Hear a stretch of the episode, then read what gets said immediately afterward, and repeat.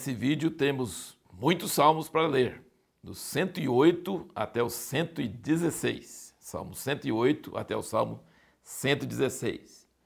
No Salmo 108 já começa falando: Preparado está o meu coração, ó Deus. Então aqui, se você for, por exemplo, eu gosto às vezes de notar uma palavra que Deus está chamando minha atenção quando estou lendo. Então dessa vez estou anotando bastante sobre o coração. Toda vez que fala sobre o coração. No último vídeo nós falamos que os olhos, vendo coisa errada, acaba é, contaminando o coração. E aqui fala: preparado está o meu coração. Então, nos Salmos, nosso coração precisa ser cuidado, nós precisamos preparar ele, nós precisamos zelar dele, precisamos vigiar. O Salmo 112, dentro da leitura de hoje, no versículo 7, ele diz: Ele não teme más notícias, está falando sobre o justo. Ele não teme más notícias. Hoje nós estamos precisando muito disso. E quase sempre, né? Quando você vê o noticiário, você vê mais notícias e fica abalado. Ele fala: o justo não teme más notícias. O seu coração está firme, confiando no Senhor. E o versículo 8: o seu coração está bem firmado, ele não terá medo. Então, isso é tremendo. Salmo 116, é, no versículo 7, fala: Volta minha alma ao teu repouso, pois o Senhor te fez bem né? o, o coração ficando quieto diante de Deus. E aqui, então você vai ver vários lugares nos Salmos falando sobre o coração, como isso é importante. Agora, uma coisa que nós vou comentar hoje sobre os nossos esses salmos de 108 a 116 é sobre quanto que Jesus e os apóstolos usavam os salmos. É, os salmos é, estavam sempre na mente deles. Eles estavam sempre é, usando os salmos como a palavra inspirada de Deus que Deus deu eles consideravam os salmos como a palavra de Deus. Jesus, que era o Filho de Deus na terra, cita salmos para defender que Deus quer dizer uma coisa. Os salmos foram escritos por homens, mas Deus assume a palavra desses homens como sendo a palavra dele mesmo. Isso é maravilhoso. Então vou assim, passar vários exemplos para vocês. Por exemplo, é, em Atos 1,20, Pedro usa dois salmos, pedacinho de dois salmos, para falar que tem que trocar, ocupar o lugar de Judas. Judas foi o traidor e se enforcou e ele queria que ele escolhesse um outro apóstolo para tomar o lugar de Judas. Então ele pega 109, versículo 8, que fala: Sejam poucos seus dias e outro toma o seu ofício. Então ele cita esse pedaço e depois ele cita Salmo 69, versículo 25.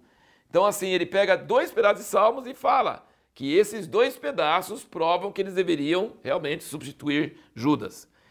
É interessante que no Salmo 109 tem muita vingança contra a traição e contra os inimigos. Davi pede para poder acabar com seus inimigos e para vingar deles e acabar com eles. E nós sabemos que Jesus não tinha esse mesmo espírito. Jesus pedia perdão para os seus inimigos.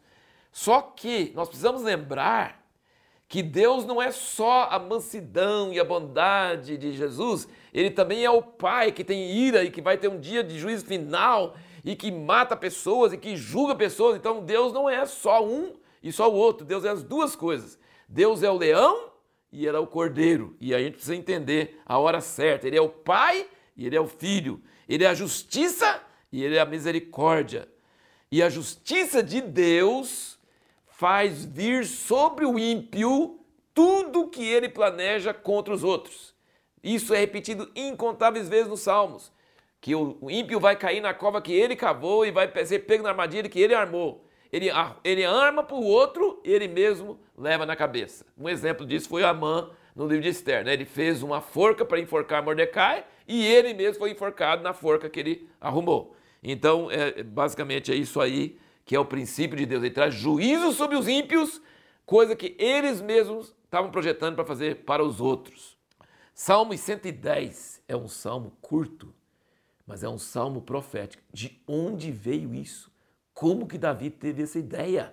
Eu acho que ele não tinha nem noção do que está falando. Porque o versículo 1 diz: Disse o Senhor ao meu Senhor. O Senhor é Deus, Jeová. Ao meu Senhor, tem dois deuses? Não. Mas como é que ele diz, meu Senhor? E Jesus cita isso para os fariseus. Ele cita em Marcos 12, de 35 a 37. Você pode ver, ele cita isso. Ele fala assim: se o Messias, o ungido, o que vai libertar o povo de Israel, é filho de Davi, não é? É filho de Davi. Como que Davi chama ele de Senhor? É filho dele, como é que é Senhor? Isso é, é, é tremendo. E depois, ainda no versículo 4 desse Salmo 110, ele diz: Jurou o Senhor e não se arrependerá, tu és sacerdote para sempre, segundo a ordem de Melquisedeque. Então, o filho de Davi, que é homem, filho de Davi, descendente de Davi, é Deus. Disse o Senhor Deus ao meu Senhor, filho de Davi, senta à minha direita. Jesus está lá até hoje, na direita. Até que eu ponha os teus inimigos debaixo dos teus pés. Então ele está chamando Jesus, o filho de Davi, de Deus. Filho de Deus. O filho de Davi é filho de Deus.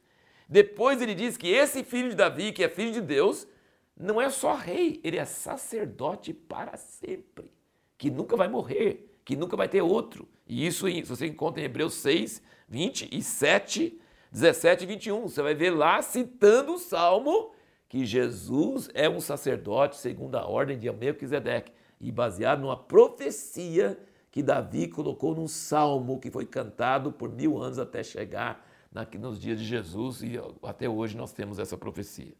Isso é demais. O Salmo 113 tem um versículo aqui que eu tenho história, porque teve uma pessoa que foi em Rubiataba, uma cidade onde eu morei no interior de Goiás, e ele era de Portland, Oregon, de uma igreja chamada Bible Temple. E era um rapaz. E ele pregou sobre essa, esse Salmo 113, versículos 5 e 6, que diz: Quem é semelhante ao Senhor nosso Deus, que tem o seu assento nas alturas, que se inclina para ver o que está no céu e na terra? Ele falou assim: Deus é muito alto, porque ele, ele é tão alto que ele se inclina para ver o que, que tem nos céus. E na terra, então, muito mais. Ele inclina, ele está muito mais alto que os mais altos céus. E eu nunca esqueci dessa palavra. Era um jovem estudante da escola bíblica dessa cidade. Anos depois, poucos anos atrás agora, eu encontrei esse mesmo rapaz em Israel, em Jerusalém. Ele mora no Japão, já é avô e ele lembrou dessa mensagem que ele pregou lá em Ubiataba quando ele era rapaz. Olha que coisa interessante.